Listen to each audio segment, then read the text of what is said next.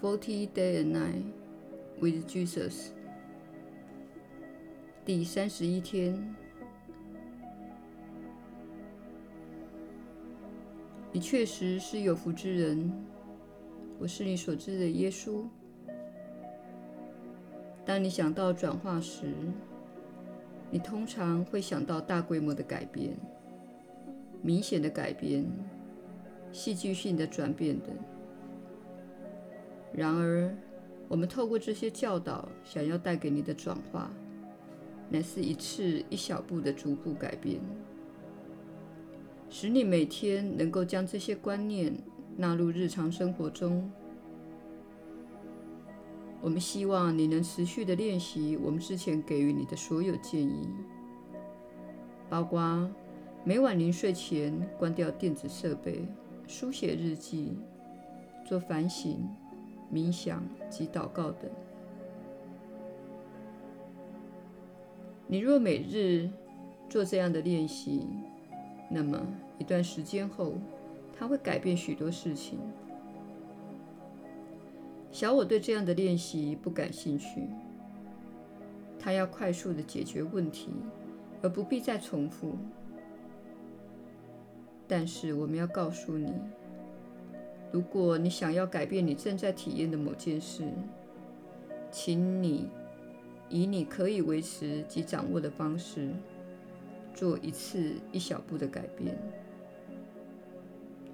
比如说，如果你想要改善自己的健康，可以每天早晨喝一杯干净的矿泉水，每天走一里的路，等这一类的事情。你会发现健康会回到你身上。此外，请关掉电视，阅读一本好书，与朋友交谈，做些园艺等。这些事情看似无足轻重，但是当世界在未来几年发生转变之时，单纯的喜悦对你来说将会变得更加重要。这种自力更生的发展将会变得越来越重要。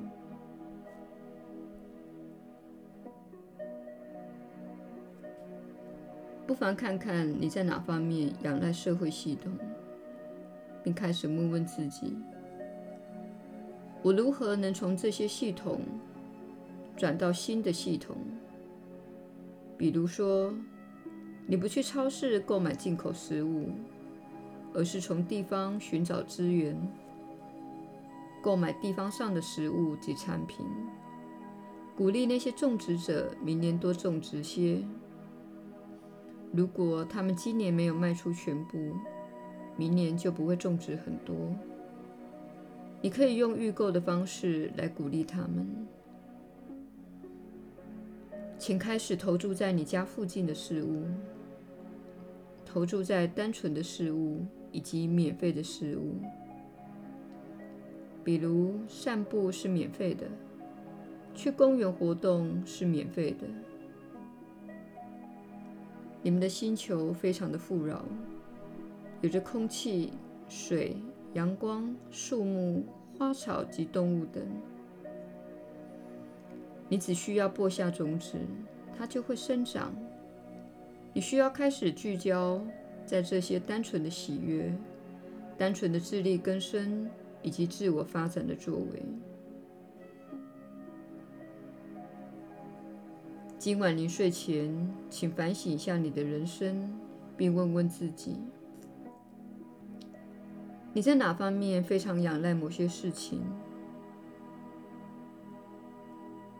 这不是要你在内心输入恐惧，而是要使你意识到。你正在做的事情，你正在支持会伤害这个星球上其他人的系统。你可能正在支持一个不稳固的系统，它可能随时的会结束。请问问自己，你在哪方面冒着风险？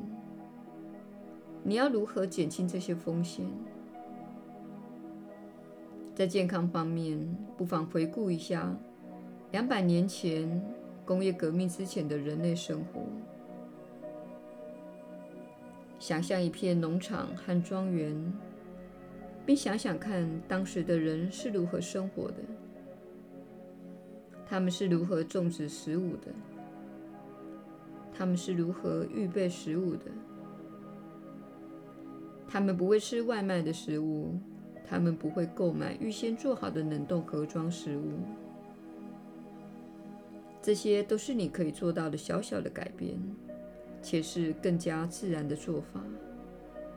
我们正引导你们回到更加自然的人类生活。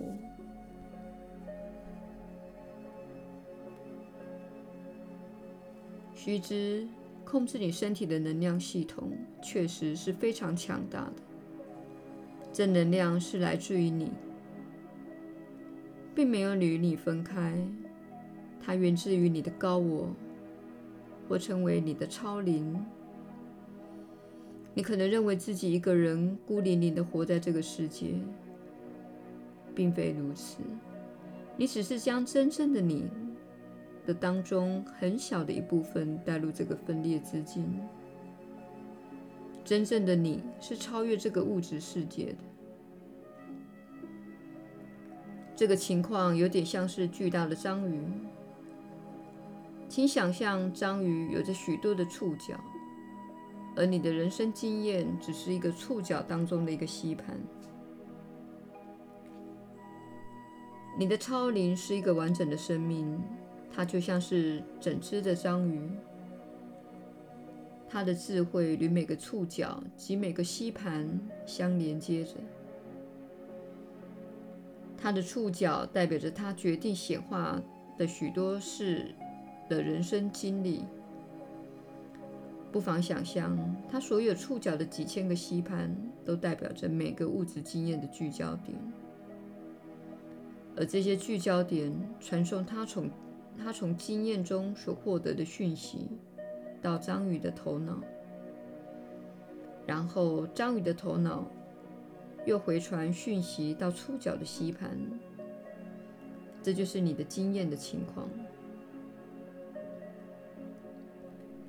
换言之，你实际上有着来自其他触角的讯息，它透过章鱼的头脑而传递给你。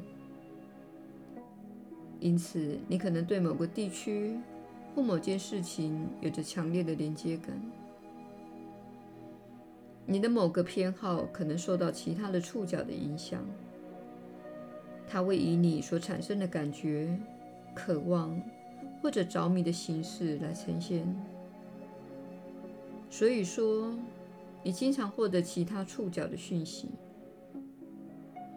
这些讯息。都是经由章鱼的头脑来传递的。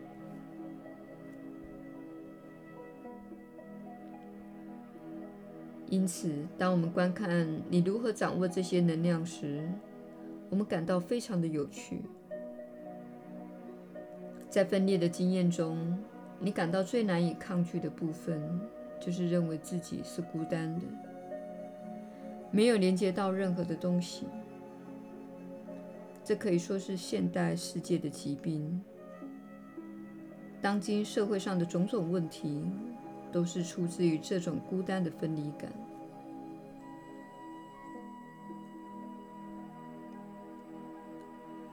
所以今天，我们请你观想上述章鱼的比喻，以它作为一种工具，帮助你了解超灵的概念。并了解你连接着不同事的人生经历，这不是要你着迷于其他事的经历。相反的，你的任务是活出这一世。但是，当你有某种偏好、想法或梦境时，你可能正在获得来自其他世所转经历的讯息。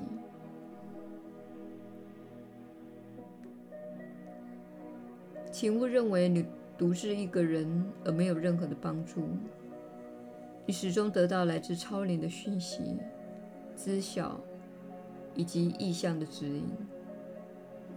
他知道你的方向、你的需要，而且这个指引就在你内。天国就在你内。这句话就是这个含义。你所需要的讯息就在你内，且一直向你传递着。所以，请开始连接你的超灵，请他与你交谈，给予你有用的讯息。请记录他给予你的梦境，并开始与他对话。你可以说：“我非常好奇你要给我的讯息。”如此一来，他就会给你更多的讯息。